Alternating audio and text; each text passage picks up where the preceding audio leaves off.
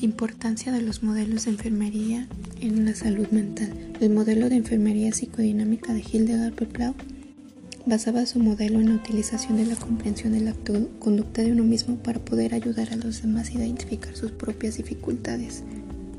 Esta teoría habla de la relación enfermera-paciente, en el que no solo interviene de la forma habitual, sino que también en el comportamiento, conducta y sentimientos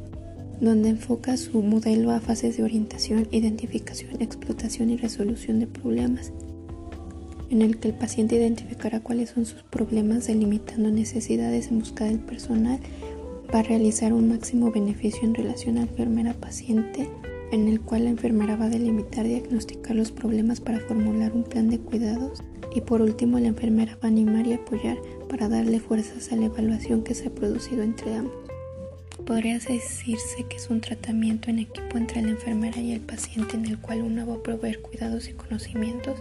para que un paciente de enfermedad mental pueda llevar a cabo su el cuidado de su salud.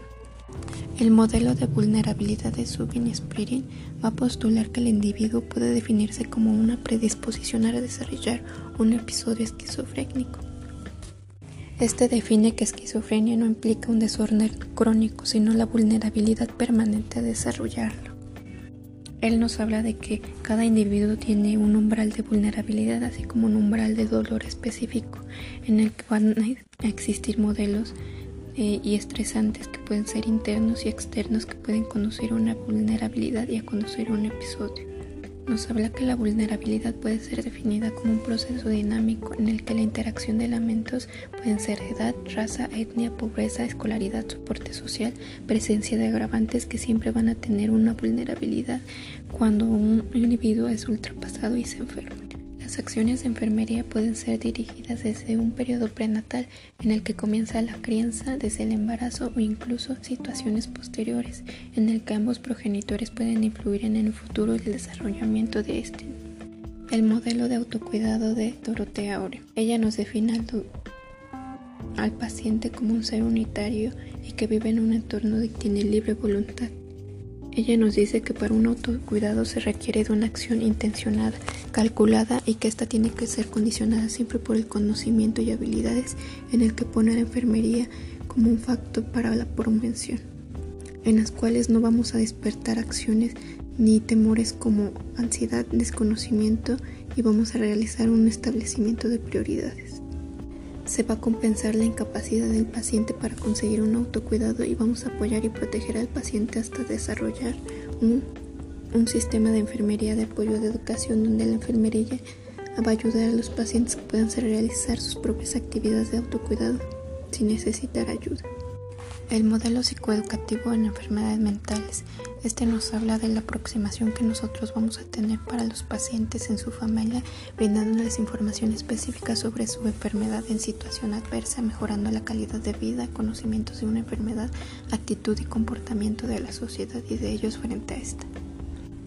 Esta se atribuye a Jorge Brown en 1972, donde fue, fue relacionado diagnosticando a personas con esquizofrenia. Esta estructura o modelo nos habla de que puede ser individual o grupal de una forma educativa, jerarquización de problemas, práctica de habilidades aprendidas en la vida cotidiana, donde sus principios buscan una alianza terapéutica, brindar información, propiciar un ambiente que vincule al paciente con la comunidad e irlo integrando gradualmente a su rol familiar y a la comunidad, cuidando del paciente con la vinculación de instituciones va orientada a brindar apoyo para siguientes aspectos como mejorar y tener un tratamiento adecuado, determinar un camino y seguir al enfermo en uso de servicios, la comprensión del padecimiento y sobre todo la aceptación por la comunidad para acudir a servicio a consulta determinado y decidir qué hacer para evitar esta enfermedad.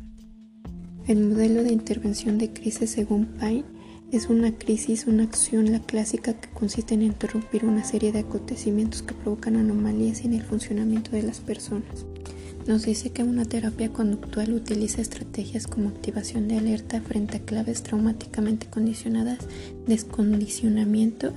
algunas técnicas específicas son relajación y técnicas de distracción. Este instrumento ayuda de manera inmediata como una herramienta para solucionar diversos problemas que pongan en situaciones de tensión a muchos pacientes enfermos con salud mental.